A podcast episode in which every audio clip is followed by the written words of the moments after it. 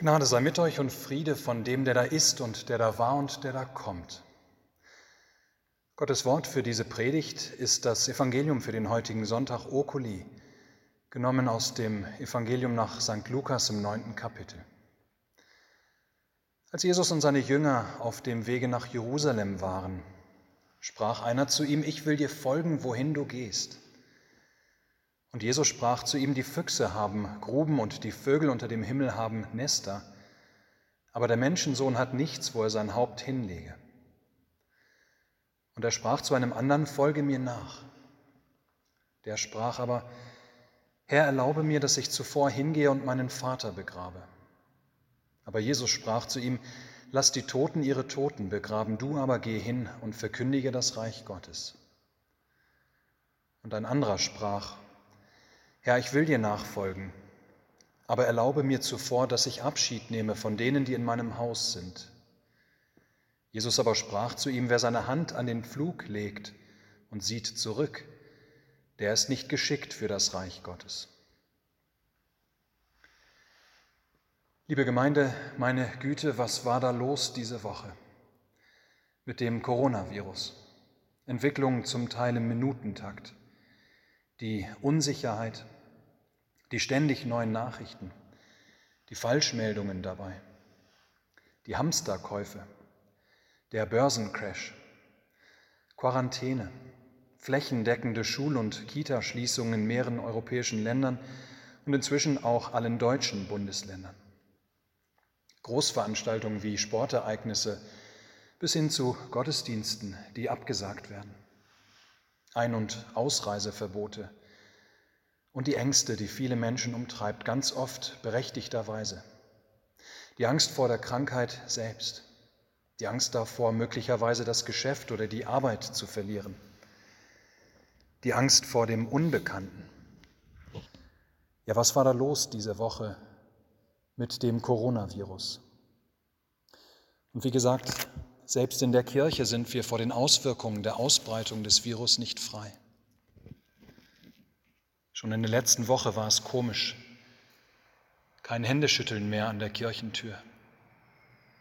Und nun ganz verschlossene Kirchen. Ist ein Osterfest in ein paar Wochen ohne gemeindliche Gottesdienste für uns überhaupt denkbar? Hoffentlich wird es so weit nicht kommen, Vielleicht aber doch, das lässt sich momentan einfach noch nicht einschätzen. Ihr Lieben, wie lesen wir Predigtexte aus aktuellem Anlass plötzlich nicht nochmal ganz anders? Mit welch anderen Ohren hören wir nicht die Worte Jesu nach der aktuellen Woche? Da geht es zwar in der Begegnung Jesus mit drei unterschiedlichen Menschen, die ihm gerne nachfolgen wollen, ja, da geht es keineswegs um eine Krankheit oder gar um eine Pandemie. Und doch haben die Worte Jesu, mit denen er diese, diesen dreien antwortet, haben diese Worte für uns an Aktualität durch die Ereignisse der letzten Woche gewonnen. Ihr kennt alle ganz gewiss das Bild von dem Glas und den Steinen unterschiedlicher Größe, die in dieses Glas hineingepackt werden sollen. Von dem Professor, der vor seinen Studenten steht und ein großes leeres Mayonnaiseglas nimmt und es mit einem großen Stein füllt. Er dann seine Studenten fragt, ob das Glas voll sei. Sie stimmen ihm zu. Dann nimmt er eine Schachtel mit Kieselsteinen, schüttet sie in das Glas und schüttelt dieses Glas leicht. Die Kieselsteine rollen natürlich in die Zwischenräume des großen, großen Steins. Er fragt seine Studenten erneut, ob das Glas jetzt voll sei. Sie stimmen wieder zu und lachen. Jetzt nimmt der Professor eine weitere Schachtel, diesmal mit Sand, und schüttet ihn in das Glas. Natürlich füllt der Sand die letzten Zwischenräume im Glas aus. Nun sagt der Professor zu seinen Studenten, ich möchte, dass ihr erkennt, dass dieses Glas wie euer Leben ist. Der große Stein ist das Allerwichtigste im Leben. Idealerweise ist das Gott. Dieser, wenn auch alles andere wegfallen und er allein übrig bleiben würde, würde euer Leben immer noch ausfüllen. Die Kieselsteine sind andere, nur etwas weniger wichtige Dinge.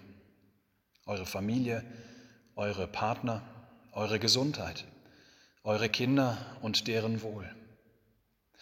Der Sand symbolisiert die kleinen, die unwichtigen Dinge im Leben.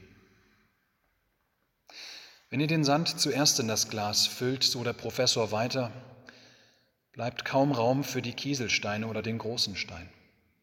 Und so ist das auch in eurem Leben. Wenn ihr alle eure Energie und Ressourcen für die kleinen Dinge in eurem Leben aufbraucht, habt ihr für die wichtigen Dinge keinen Platz mehr. Achtet daher auf das Allerwichtigste. Es wird noch genug Zeit für Hobbys, für Haushalt, für Schule sein. Achtet zuerst auf den großen Stein. Liebe Gemeinde, eine Krise, wie wir sie zurzeit in Form des Coronavirus Covid-19 erleben, ja eine Krise, in der vieles, was vorher vielleicht so sicher schien, ins Wanken gerät, eine Krise ist immer eine Zeit, in der wir ganz natürlicherweise auch über Prioritäten ins Nachdenken kommen. Ja, Krisen zeigen uns oder zwingen uns förmlich dazu zu fragen, was zählt denn nun letztlich im Leben wirklich? Was bleibt? Was hat Bestand, wenn vieles um mich herum wankt? Worauf kann ich vertrauen, wenn schon nicht auf meine Gesundheit, auf die Wissenschaft oder auf mein Einkommen? Krisen offenbaren auch unsere tatsächlichen Prioritäten. Ja, das Coronavirus einhergehend mit den Ängsten, die das Virus beim Menschen geweckt hat, hat unsere Prioritäten aufgezeigt, offenbart. Hat aufgezeigt, was uns wirklich wichtig ist und was nicht.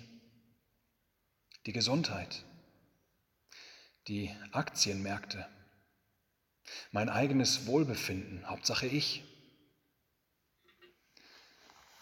Aber sind das wirklich gute Prioritäten? Müsste ich meine Prioritäten für mich nicht nochmal neu sortieren? Für Fragen wie diese bieten Krisen eine Chance. Auch in unserem heutigen Gotteswort geht es um Prioritäten. Jesus spricht über die Nachfolge, darüber, wie es so ist, wenn wir Menschen ihm nachfolgen, wir uns zu ihm halten. Wie es mit dieser Nachfolge nicht immer so einfach ist, wie wir es uns manchmal vielleicht vorstellen. Dass Nachfolge etwas kostet und deshalb ganz entschieden etwas mit unseren Prioritäten zu tun hat. Dem ersten Menschen, der Jesus nachfolgen wollte, führt Jesus vor Augen, dass Nachfolge auf keinen Fall immer ein Zuckerschlecken sein wird, dass man Abstriche bereit sein muss in Kauf zu nehmen. Ja, Jesus nachzufolgen kann ein Leben ohne ein irdisches Zuhause bedeuten, ein Leben ohne jede Absicherung, ein Leben, das auch viele Unannehmlichkeiten mit sich bringen kann. Selbst wir heute, die wir in der Regel keine allzu großen Entbehrungen um unseres Glaubens willen in Kauf nehmen müssen, selbst wir wissen, dass es dennoch nicht immer ganz bequem ist, Christ zu sein. Nicht immer ist es leicht, sich Sonntagmorgens zur Kirche aufzumachen oder Zeit für Wochenveranstaltungen der Gemeinde oder Dienste in der Gemeinde zu finden. Nicht immer ist es angenehm, von anderen Leuten als Christ belächelt zu werden, als sei man total bescheuert, dass man an Gott glaubt. Nicht immer ist es bequem, bei manchem nicht mitmachen zu können, was andere so alles machen, weil es nicht nach Gottes Willen ist.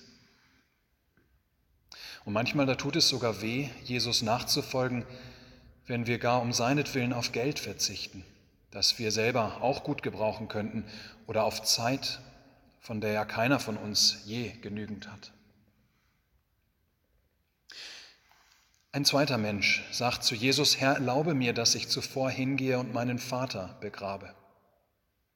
Und ein dritter, Herr, ich will dir nachfolgen, aber erlaube mir zuvor, dass ich Abschied nehme von denen, die in meinem Hause sind. Dieses sind beides Menschen, die durchaus gewillt sind, Jesus nachzufolgen. Doch vorher, ja vorher wollen sie von ihm noch einmal weggehen, haben sie eben noch kurz andere Dinge zu erledigen. Beiden hält Jesus vor, das geht nicht. Entweder ganz oder gar nicht. Ihr sollt nicht meinen, dass ich bei euch an zweiter oder dritter oder gar vierter Stelle stehen kann, dass erst einmal noch andere Dinge wichtiger sind. Ihr sollt nicht meinen, dass erst einmal die Familie und die Verpflichtungen ihr gegenüber Vorrang haben oder die Schule oder die Arbeit oder irgendwelche anderen Verantwortungen. Nein, das geht nicht. Ich ziehe weiter, sagt Jesus, und wenn ihr erst noch einmal alles mögliche andere erledigen wollt, dann kommt ihr nachher zu spät. Dann bin ich längst weitergezogen. Ja, wenn ihr erst noch so viel anderes in eurem Leben erledigen wollt, dann wird das nichts mit eurer Nachfolge. Ihr Lieben, hat nicht das Coronavirus gerade diese Einstellung, diese Haltung bei uns zutage gebracht? Da sind wir erschrocken darüber, dass Gottesdienste ausfallen. Aber wie oft haben wir nicht anderes dem Gottesdienst vorgezogen? Nach dem Motto, ich muss erstmal noch andere Dinge erledigen, andere Dinge sind mir erstmal wichtiger, später will ich mir bestimmt wieder mehr Zeit für Christus nehmen. Da ist es zurzeit schwer zu ertragen, dass momentan keine Abendmahlsfeiern stattfinden aber wie oft sind wir nicht in der Kirchenbank sitzen geblieben, als Abendmahl gefeiert wurde und haben uns gesagt, ach was, heute brauche ich nicht hinzugehen. Heute ist mir das nicht so wichtig wie manch anderes, ein andermal wieder. Ja, Krisen können uns unsere wahren Prioritäten aufzeigen. Krisen können offenlegen, was uns wirklich wichtig ist im Leben und zeigen eben ganz oft, dass unsere Prioritäten falsch waren. Doch Gott sei Dank, ihr Lieben, Gott sei Dank für das Evangelium, ja Gott sei Dank für Jesus Christus. Jesus will uns heute nicht einen Vorwurf machen, indem er unsere oftmals falschen Prioritäten offenbart, damit er mit erhobenem Zeigefinger drohen kann. Aber nun reißt euch doch nun endlich zusammen. Nun nehmt doch endlich die Leute ein bisschen härter ran, nun nehmt doch ihr allesamt eure Nachfolge endlich ernster. Nein, stattdessen stellt Jesus uns immer wieder ganz groß vor Augen, wie er sich den Seinen damals ganz groß vor Augen gestellt hat. Stellt sich Jesus uns immer wieder ganz groß vor Augen. Er geht den Weg hinauf nach Jerusalem in den Tod für die Seinen. Ja, das zeigt er denen, die ihm nachfolgen wollen. Wie er sich in die Hände seiner Feinde begibt. Wie er bereit ist, selbst in den Tod zu gehen, um die Menschen frei zu machen von Sünde, Hölle und Teufel. Ihnen ein Leben zu bringen, das auch der Tod nicht mehr antasten kann. Ja, Jesus zeigt ihnen, wie sehr er sie lieb hat und was er bereit ist für sie zu tun, damit sie zu ihm gehören können. Für immer. All das stellt er seinen Jüngern damals ganz groß vor Augen, in der Hoffnung, dass ihnen dadurch alles andere, was ihnen vorher so wichtig erschien, allmählich immer unwichtiger wird. Und so ist es bis heute, ihr Lieben.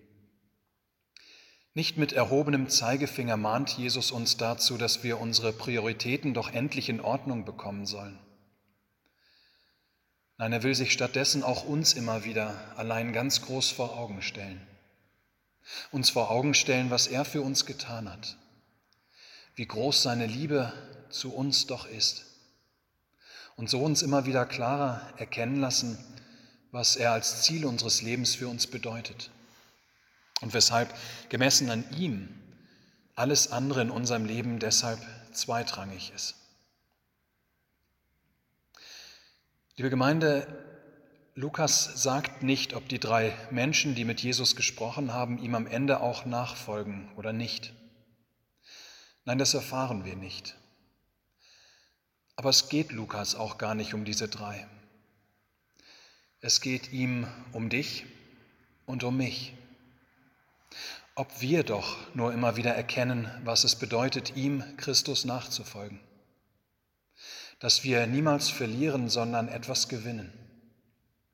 Und dass das, was wir gewinnen, weitaus mehr ist als das, was wir damals oder dafür jemals aufgeben müssten oder worauf wir eventuell hier und da verzichten müssten.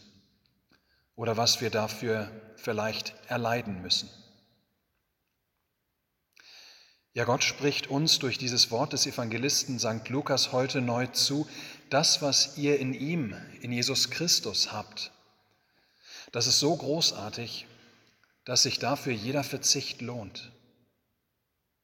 Gott möchte, dass wir wieder fröhlich erkennen, wenn wir Christus haben, wenn wir uns zu einem Leben mit ihm rufen lassen, dann haben wir das Allerwichtigste, dem alles andere ruhig nachgeordnet werden kann dann haben wir das wahre, das ewige Leben, das uns nichts und niemand diesseits der Ewigkeit wieder nehmen kann. Weshalb auch kein Virus, keine Krankheit, keine Katastrophe mir mehr Angst zu machen braucht, habe ich doch Christus, der mir das Leben bringt. Amen. Der Friede Gottes, welcher höher ist als alle Vernunft, bewahre eure Herzen und Sinne in Christus Jesus. Amen.